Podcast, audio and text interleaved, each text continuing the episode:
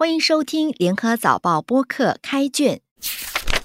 每年十二月是台湾征稿类文学奖公布的季节，得奖是值得庆贺的事。但去年台湾还是出了一些争议，比如玲珑三文学奖散文首奖作品不是写作者自身的经验，而是经过朋友授权而写的，这引发了写作伦理的辩论。匿名投稿参赛，评审其实不知道作者是谁。当散文比赛揭晓，发现作者与内容不对等的时候，总会引起讨论。文学奖的得奖啊，其实就是一个作者跟评审的八字合不合。曾经有一个坊间传闻，就是说你写猫大概就可以晋级了。肯定了，因为你写猫、写原住民啊，写一个弱势的群体，基本上都会有一些基本的票数了。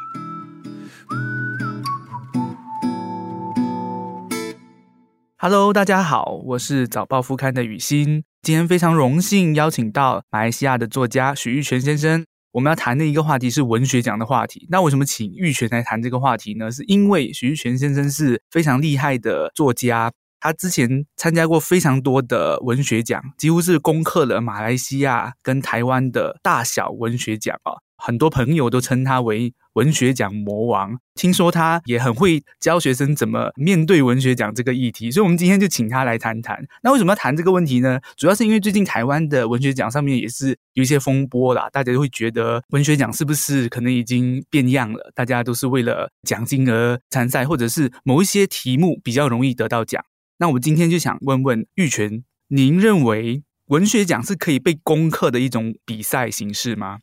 呃，其实这个文学奖，我觉得是一个很好的一个目标。作为一个创作者而言，哈，就是你想知道说你的实力放在一个国际的平台上，到底是站在哪一个位置上？文学奖可不可以被攻克呢？其实很难说，因为你永远不知道说这个对手在哪里。你唯一能够做的就是拿出最好的本事。但是拿出最好的本事，其实有很多背后的考量在影响着。好像于勋所讲的，是不是一些呃比较现代性的一个课题，或者是一些大家在专注上的比较讨好的两性啊，或者是原住民的课题，这些等等，其实都是在文学奖里面都算是一个，老实说，它算是一个比较算计的一个东西，就是它都可以被预测、被计算，或者是说。被考虑进去的一个元素之一，因为我们参加文学奖，有时候我会跟同学们参讲说，你不要以一个我只是随便参加而已的这样子的一个心态去参加文学奖，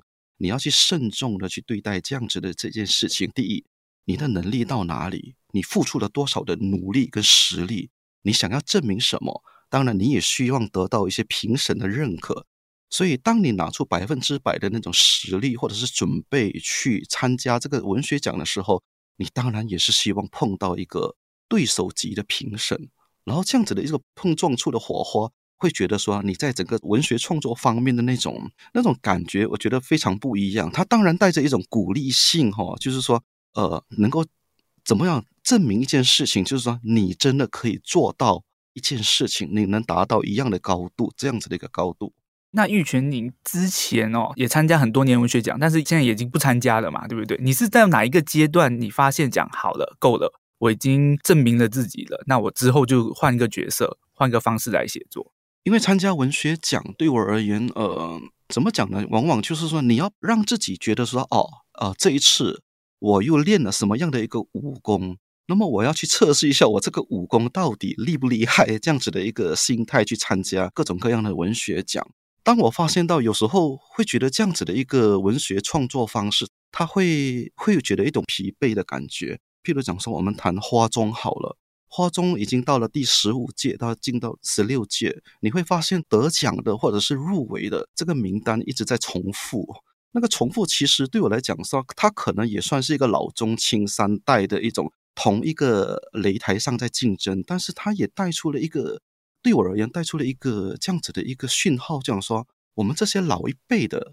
为什么还在角逐这样子的一个文学奖？那它带给我们的那种鼓励性，其实已经做到了，已经拿到了。现在这样子的一个文学创作的阶段呢，我们身为曾经被文学奖照顾，甚至得到养分、得到灌溉，曾经被他拍拍肩膀，能够继续走下去的文学这条路。那你现在走到了哪里呢？你有时候回头看一下，其实你应该要对自己的要求，其实说你这样子一路走来啊，鼓励也给了你，奖金也给了你，名誉呢也给了你，掌声啊、光亮啊，什么都给了你，你到底拿出了一些什么样的文学作品出来？你在同代人里面，你影响了哪一个下一代的人？所以我会往这样子的方式去思考，我会觉得是说，有时候以单篇去参加比赛，会觉得就是性质比较缺缺一点。然后呢，就会希望是说，我们能不能拿出像样的一本书，质地非常好的，内容厚重的，能够反映一个时代，你站在这个时代的激流里面呢，你到底是什么样的一个位置？你发出了什么样的一个声音？啊，我会有这样子的一个对自己的期待，所以才会是说，哎，呃，已经觉得说这样子的一个文学比赛的擂台比较不太适合我了，甚至也觉得说，即使是说现在我去参加比赛，可能很早就会被刷掉了，因为你也知道啊，类似一个羽毛球比赛，你已经从这个竞技的场上退下很久，然后大家的功力都已经进步到很快。别人已经有新的招数了，那以前用的那种招数其实已经是落伍了。可能我已经在参加的话，已经没办法，真的是没办法了，没办法得到前面的名次，甚至很早就被缩下来了。你太谦虚了，真的，你比较有前途了。我也不想参加了，现在我也是很害怕，就是有些时候。你得过上一届的奖之后，你下一届再参加就有那种未免者的压力，对不对？对对对，肯定有时候你会觉得说，我宁愿落选也不要拿到佳作。对，因为这种感觉上很好看，好像你去年是个冠军，或者是连续两年都是冠军，结果下一届你是佳作，有时候会觉得说，干脆那不要入围算了。嗯嗯。可是后来你的角色也改变了嘛，现在也已经开始成为文学奖的评审了。那。作为评审之后，你对于文学奖的看法有改变吗？就有些时候可能会觉得，哦，评审这件事情有些时候也是蛮机缘巧合的，当天的状况怎样，或者是大家评审之间的默契怎样，才会选出某一个作品。所以，好像一个作品的脱颖而出是某种偶然性在里面。真的，真的，这句话真的确定是这样子的。那个文学奖的得奖啊，其实就是一个作者跟评审的八字合不合。这个是没办法求来的，你真的就是运气，真的是运气。如果说你写的是一个比较敏感的，呃，譬如讲说同志了，现在已经不是敏感的课题，但是你偏偏遇到一个 道德正确的一个评审，那你肯定拿不到分数，你真的拿不到分数，甚至你会被误读，甚至会在某些细节里面被挑出很严重的毛病。但是如果说你本身是一个很喜欢写猫、写宠物的，但是评审呢本身就是好喜欢猫的，你一定是拿到一分了，基本上的那一分那一票你已经拿到了。所以说这个评审就是跟那个读者啊本身那个八字啊非常非常的重要。所以有时候我们讲说你能进入决审，那就是你的实力。那最后得不得奖就靠的真的是运气。我很同意哦。曾经有一个坊间传闻，就是说你写猫大概就可以晋级了。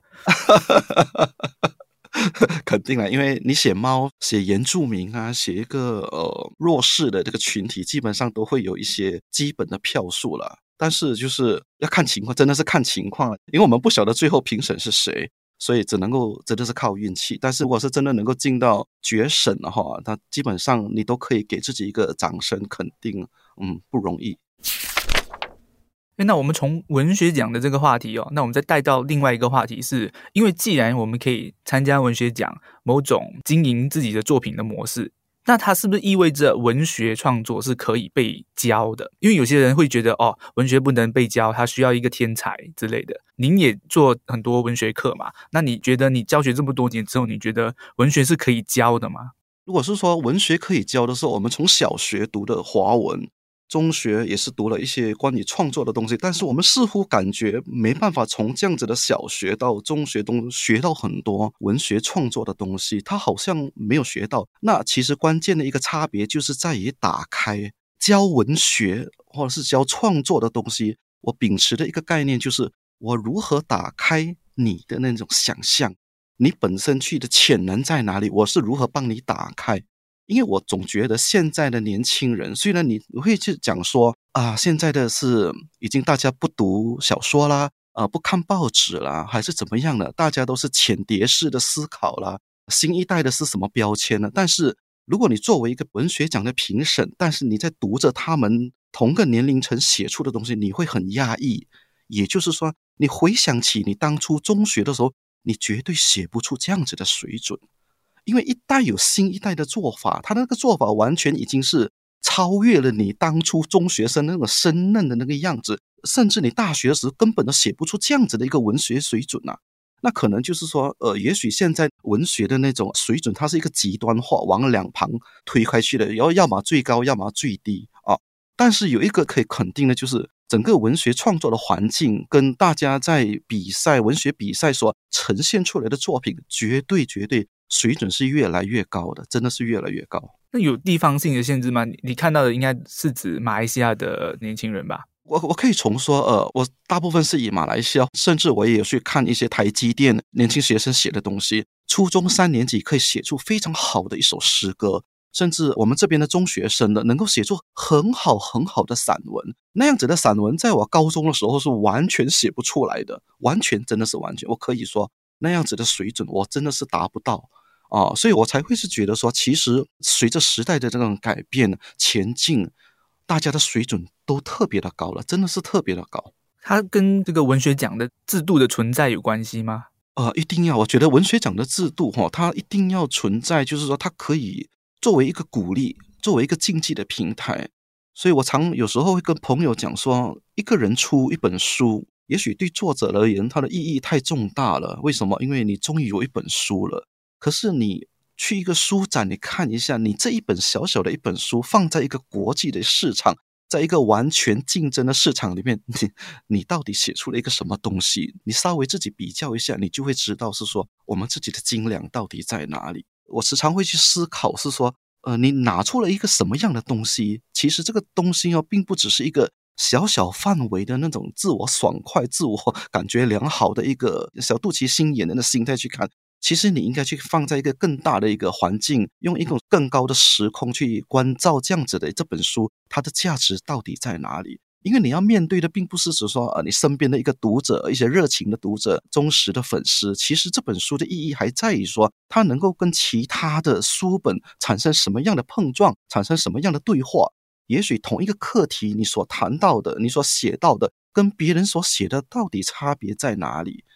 所以我才会有这样子的觉得说，哎，一本书它的价值、它的意义，有时候放在一个竞争的市场里面，它到底站在什么样的位置？所以我常会在呃学校的那个文学奖里面跟学生谈到说，你们的作品其实不应该只是放在自己本身的一个学校的角度去看，也许是很好，但是放在一个同个年代的自己，你所不认识的朋友，你所不认识地区的中国的、台湾的、香港的，你的位置到底在哪里？也许可以去思考一下这样子的一个标准了，你就会知道说，哎，这个世界很大。这个世界很大，文学还有很多的无限的空间。别人的思想已经到了什么程度，那我在哪里？的确是哦，就是一个作品，你要把它完成的时候，你必须是全心全意、非常认真的对待。而作品往往要面对的是读者。但我们在这个这么大的，尤其是世界性的一个媒体生态来说，你的作品可能随时会被世界另外一个地方人看到。因为现在书本的保存可能比以前更容易了，所以几十年后还是有人会读到你的作品。那你这本书到底留下什么意义？这是最重大的。